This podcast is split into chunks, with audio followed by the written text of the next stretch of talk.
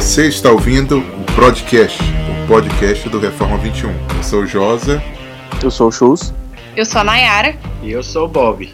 E a gente está reunido mais uma vez aqui para falar um pouquinho sobre um tema que muitos reformados conhecem, muita gente que visita o, o nosso site já conhece, que é o reformador Martinho Lutero, o homem que deu o pontapé inicial, ou a martelada inicial da reforma uhum. protestante.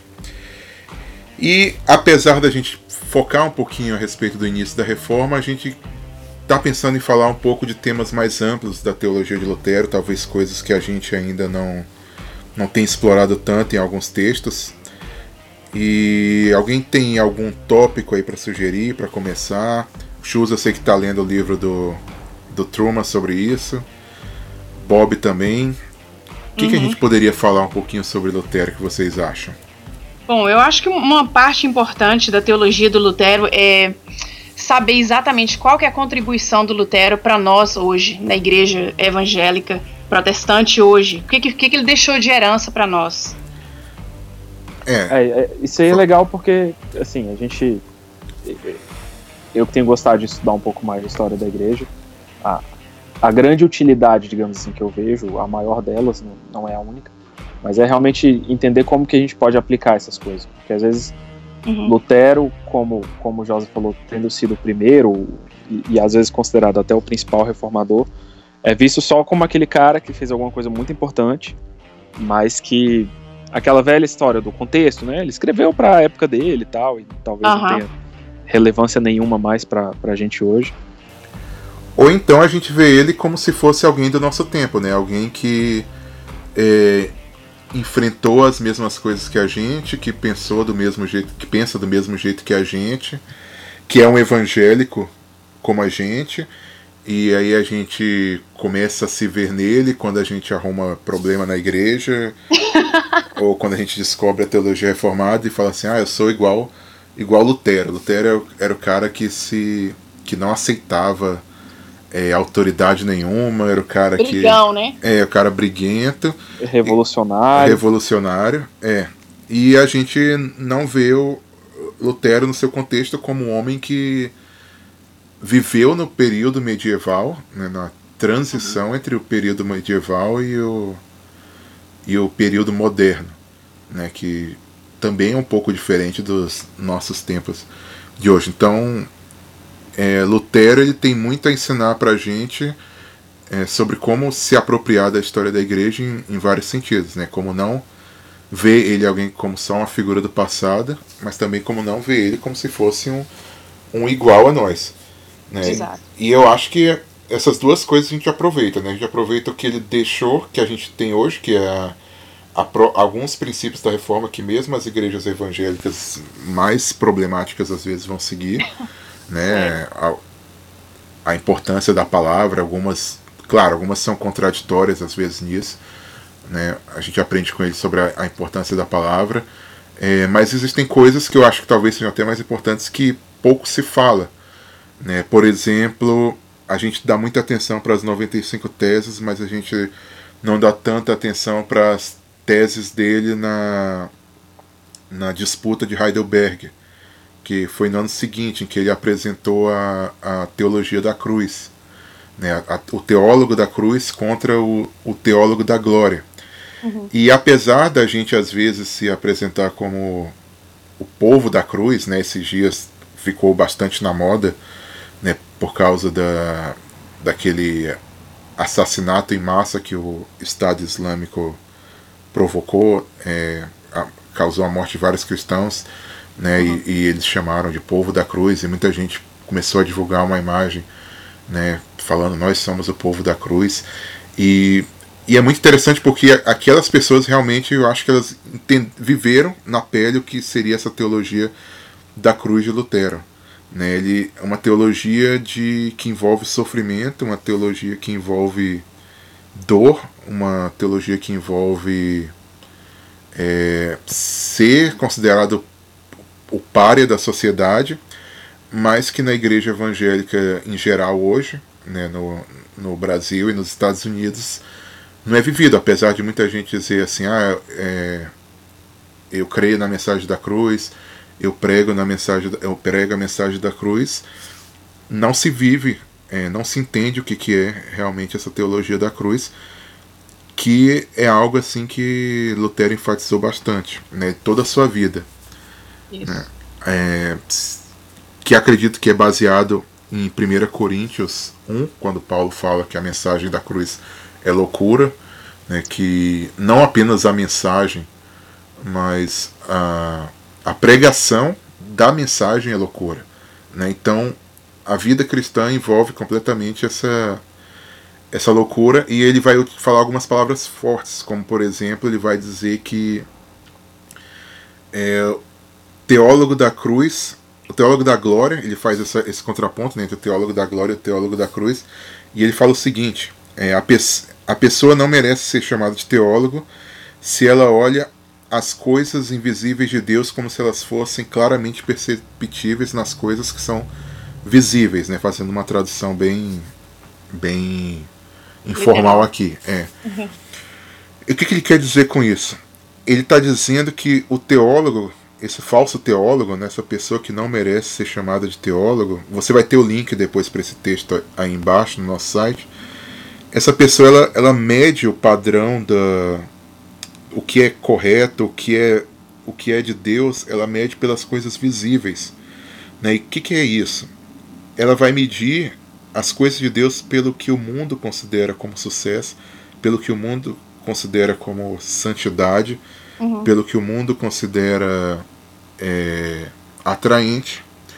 E ele vai dizer que o teólogo verdadeiro, o teólogo da cruz, não, ele vai enxergar essas coisas de Deus por meio do sofrimento e por meio da cruz.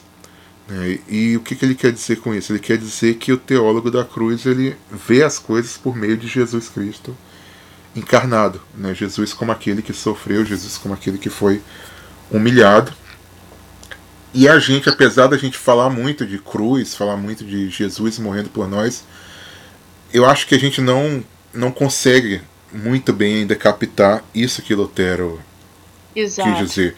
Né, eu vejo igrejas que colocam cruzes na, nos seus cenários. Uhum. Né, esses dias eu vi uma foto de uma igreja que colocou uma cruz no seu cenário e aí ao redor da cruz tinha lâmpadas de iluminação, tipo você já viu o camarim de artista que tem uhum. o espelho as tem aquelas luzes redondas, em cima, isso, e... então as luzinhas redondas formando uma cruz. Né? E se você for parar para pensar, é essa a, a cruz de Cristo, né? isso é enxergar as coisas por, por meio do sofrimento e da cruz. Né? E aí ele continua e fala assim: o teólogo da glória chama o mal de bem e o bem de mal. Hum. O teólogo de, da cruz chama as coisas do jeito que elas realmente são. Né? Outra tradução assim mais, mais informal. Né? E eu acho que essa é uma grande contribuição porque nós temos a tentação de chamar aquilo que é bom de, de ruim e aquilo que é ruim de, de bom. Como assim? Né? Nós chamamos aquilo que é, que é atraente de bom, por exemplo, as boas obras que nós fazemos tentando. Esse é, é, é o mais básico dele que ele fala, né? as boas obras que nós fazemos para alcançar a salvação, nós chamamos elas de boa. Uhum. Mas se elas estão debaixo de condenação de Deus, elas são não são boas obras, elas são obras ruins. Nós vemos o sofrimento que as pessoas passam como, um como uma coisa ruim. ruim. Mas, segundo é, a teologia da cruz, a teologia da cruz, essas coisas podem, podem servir para o bem. Né? Então, a ideia dele é essa. Nós, se nós não tivermos em mente a, a visão das coisas segundo Deus, nós vamos chamar aquilo que é bom de ruim, aquilo que é ruim de bom. Então nós vamos ver o sucesso da nossa igreja, nós vamos ver o crescimento numérico, a gente vai ver a nossa igreja aparecendo aquisição em jornais. Aquisição financeira. Aquisição financeira, a influência. social. Sim, uhum. influência política, influência social. Nós vamos chamar isso de bom. Exato. Pode ser bom? pode em alguns casos ser bom. Realmente. Mas, é, mas qual é o padrão que a gente está medindo? A gente está medindo o padrão que é, que é do mundo. Né? E, e isso é algo que todos podem, podem, podem sofrer de, de alguma forma. Né? A gente pode, de alguma forma, estar falando, estar pregando cruz, estar falando de cruz, estar falando de morte de Cristo, mas por meio das nossas dos nossos atos, por meio das nossas técnicas, por meio dos nossos alvos, por meio da maneira como nós apresentamos a mensagem, nós ser, sermos, na verdade, teólogos da glória. E é interessante isso, essas, essas verdades duras, às vezes, da, da, da, Bíblia, é, trazendo, aplicando um pouco mais isso que o, que o Josa comentou. Uhum. É, é, às vezes a gente prefere é, é, passar um verniz nessas coisas e, e, ou, ou, então varrê-las para debaixo do tapete. E, e, e, eu vejo muito isso na, na, na tendência da igreja hoje de, de, alguns jargões assim. A gente fala, fa, se fala muito sobre sucesso, se fala muito sobre liderança e como ser um grande líder. E, e, e como o Josa falou, vem disfarçado sobre uma, teologia, sobre uma pregação da cruz, mas aí o grande ponto é como Jesus e a obra dele vai fazer você ser um bom líder, vai fazer você hum. ser alguém de sucesso no seu trabalho. E às vezes é sempre uma. E, e vira uma pregação basicamente de classe média. E, e, foi interessante o Josa ter citado o exemplo do, do pessoal no, no, Oriente Médio, no Estado Islâmico, que eu acho que muito do que, do que a gente ouve nos nossos púlpitos hoje em dia é, teria pouquíssima utilidade para alguém que vive numa situação de perseguição constante, de que a pessoa não sabe se vai chegar viva até o fim do dia, pelo simples fato de ter uma Bíblia em casa ou de se reunir com outros cristãos. Então, às vezes a gente fala assim, meio, parece meio abstrato essa coisa assim, ah, teologia da glória, teologia da cruz, e fala assim, não, todo mundo aqui prega cruz, cruz e Cristo crucificado, então a gente não, não, não cai nesse erro. Mas quando você começa a perceber essas ênfases, assim, e aí você começa a ver que muitas vezes a mensagem da cruz é aplicada nessas, nesses, é, é, nos termos da nossa vida, digamos assim, da nossa vida confortável ocidental, você começa a perceber que tem um pouquinho de começa a vir por trás ali esse pouquinho de teologia da glória e como Exato. Que... É, e é, é algo que a gente não para para pensar, né? Nós falamos muito do sofrimento de Cristo, mas a gente não pensa que o sofrimento de Cristo aos olhos humanos era foi algo a cruz em si é algo repugnante, né? É um homem Sim. pendurado, sangrando, deixado para morrer, fraco, é, no, abandonado por Deus, né? porque estava carregando os nossos pecados, e a gente transforma essa cruz numa, como o, o professor Carl Truman diz, transforma isso numa peça de joalharia. Né? A gente coloca pérolas e usa como é, um amuleto. Né? A gente é, faz músicas como se o sofrimento não estivesse envolvido. E Lutero eu acho que ele é importante porque ele vai dizer o seguinte: eu vou citar mais uma vez, ele fala o seguinte: as coisas visíveis de Deus, ele, quando ele fala de coisas visíveis de Deus, está falando do, de, do, próprio Jesus encarnado, né? Uhum. É, são colocadas em oposição contra as coisas invisíveis, a fraqueza humana, a tolice humana, né? Porque o homem utilizou erroneamente o conhecimento de Deus por meio das obras. E aí Deus desejou ser conhecido por meio de sofrimento. Então ele fala o seguinte: aquele que não conhece Cristo não conhece Deus escondido no sofrimento. Uhum. A ideia é que você só pode conhecer Deus por meio do, do sofrimento de Cristo. É, e isso assim é algo que hum, pra gente é, é complicado. Né? Por quê? Porque a gente quer apresentar uma mensagem que seja agradável. A gente não quer falar de coisas duras. A gente não quer falar de pecado. A gente não quer falar de que suas obras são é, trapos de imundície. Né? É uma tentação que todos nós passamos. E se às vezes a gente apresenta a mensagem de alguma maneira mais fiel, a gente quer apresentar por um meio que não demonstre a nossa fraqueza, por um meio que não demonstre a nossa, entre aspas, tolice. Né? Quando eu digo tolice, estou falando da própria mensagem da cruz. Né? Então nós. Não, eu vou falar sobre Jesus e Jesus crucificado, mas como eu vou apresentar? Bom, eu tenho que apresentar por meio de uma forma que seja atrativa, é, atrativa de uma uhum. forma que chame a atenção, de uma forma em que o público ali me, me respeite. É. Uhum. E a própria a pregação, como Paulo vai dizer, é, é, é vista aos olhos do mundo como como tolice, né? Como como como fraqueza, como é algo que que o mundo vai vai rejeitar ou vai considerar tolo e que a única forma do mundo aceitar é por meio do poder de Deus. Então, eu acho que uma das coisas mais importantes que Lutero nos ensina é isso, né? Que aquele que se diz cristão, aquele que se diz seguidor da cruz, ele vai enxergar as coisas por meio de sofrimento, ele vai viver em sofrimento, né? ele não vai ser considerado um dos grandes e dos bons do mundo, né? ele não vai estar na, na turma popular, e isso é algo que a igreja evangélica em geral tem esquecido. Né? E, é, e é interessante, porque, é, inclusive, assim, eu estava falando. E, e, quando a gente fala isso, a gente está incluindo nós mesmos. Né? Eu estava. É, quando eu escrevi um, um, trabalho sobre isso lá no, no seminário, eu levei para uma professora revisar, né? E aí eu escrevi uma coisa sobre isso, né? É, que a mensagem da cruz era repugnante, né, pro, pro homem, e aí a professora falou assim: mas será que essa palavra aqui não está mal escrita? Não, não, você não quer dizer outra coisa? Não porque ela. Tanto porque ela é, ach, não achava isso, mas porque ela achou que, pelo fato de eu ser estrangeiro, talvez eu tivesse feito uma escolha é, errada de palavras. Né? E aí eu tentei explicar para ela o que Lutero queria dizer por teólogo da cruz e teólogo da glória. Né? E ela virou para mim e falou assim: Eu acho que no fundo todos nós somos teólogos da glória. Né? E, é, e é a verdade.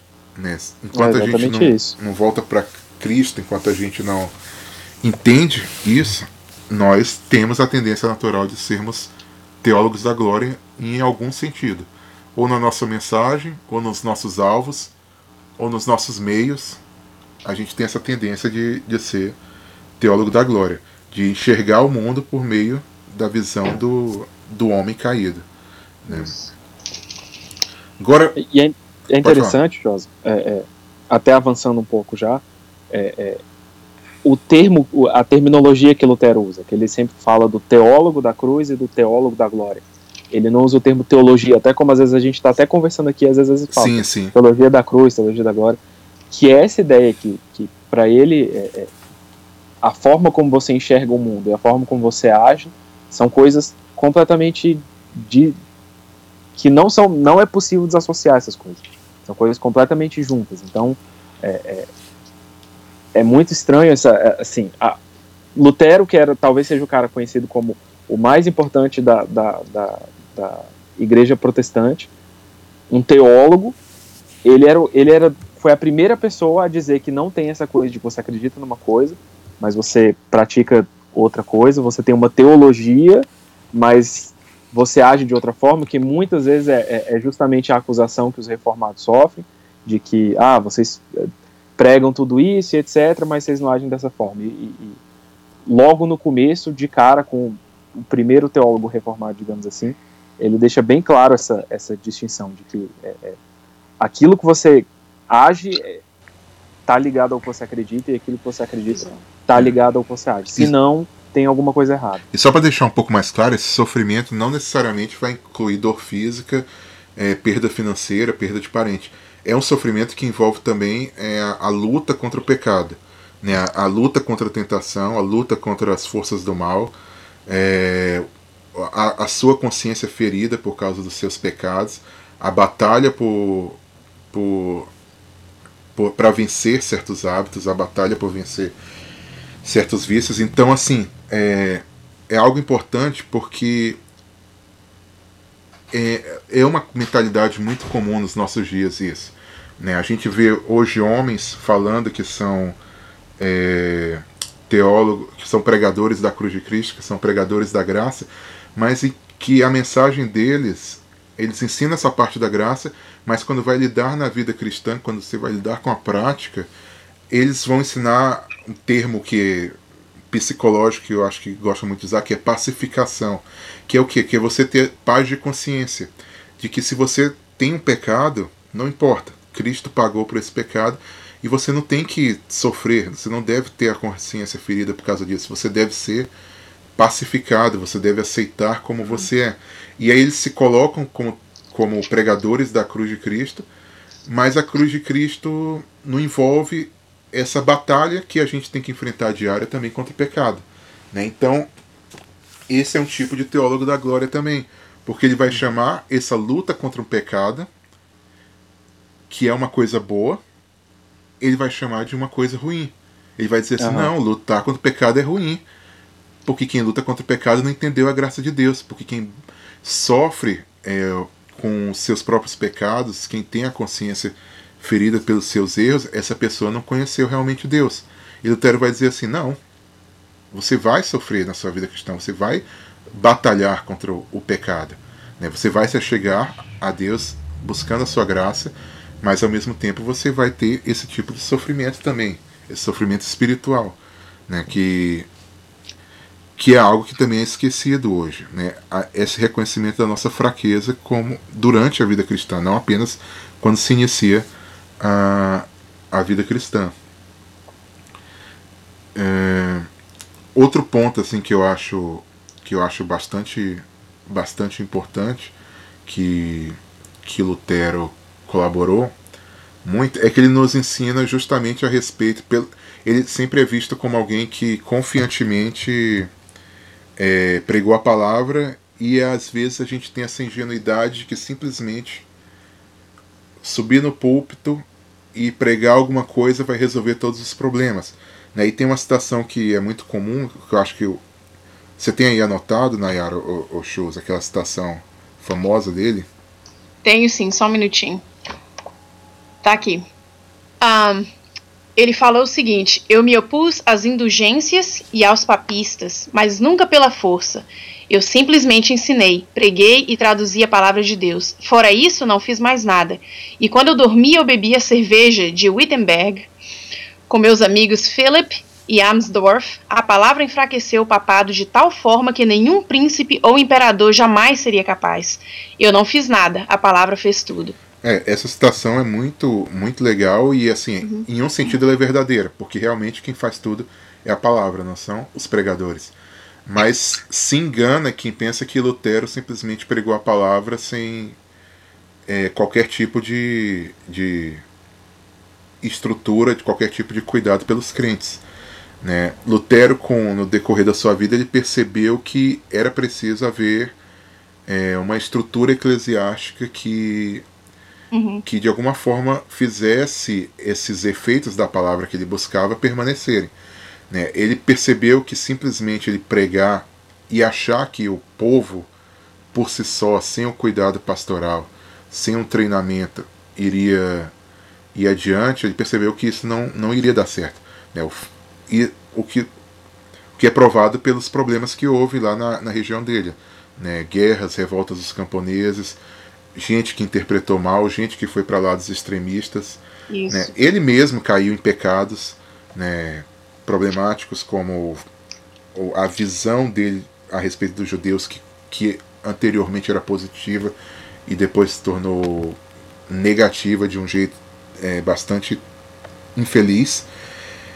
E Lutero ele percebeu que ele não deveria simplesmente não, não e, e isso a gente tem que falar com bastante cuidado, né? Porque alguém pode dizer, interpretar dizendo que a gente está ensinando que, as, que o poder de Deus é de alguma forma limitado, mas ele percebeu que ele simplesmente cumpriu o papel de púlpito dele, não era tudo que ele poderia fazer.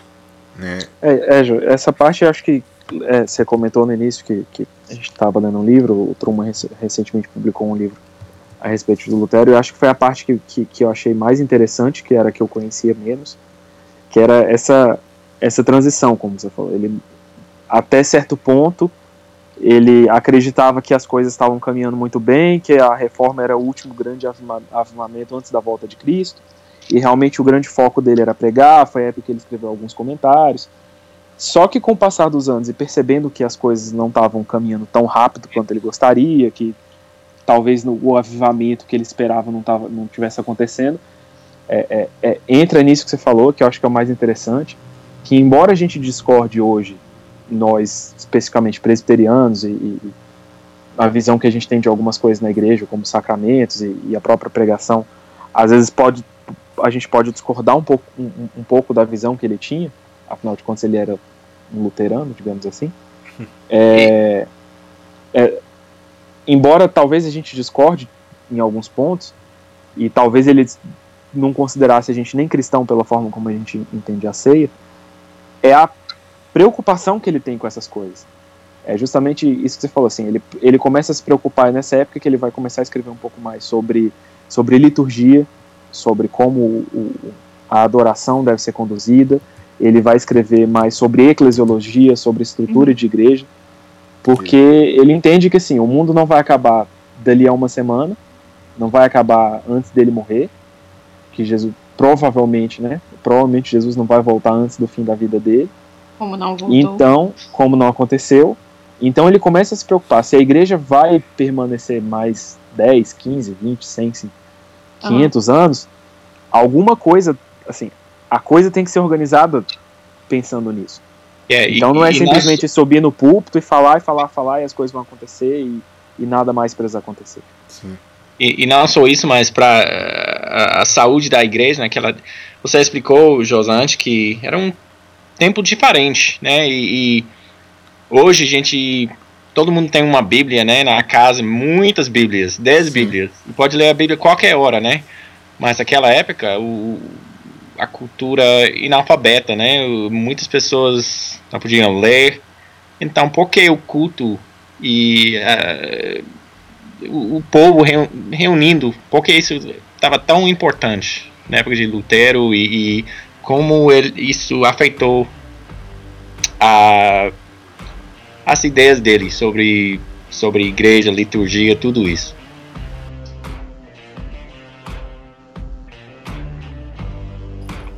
Bom, pessoal, o programa ficou um pouquinho longo, então a gente vai responder essa pergunta do Bob na próxima semana. A gente aguarda vocês lá. Até mais.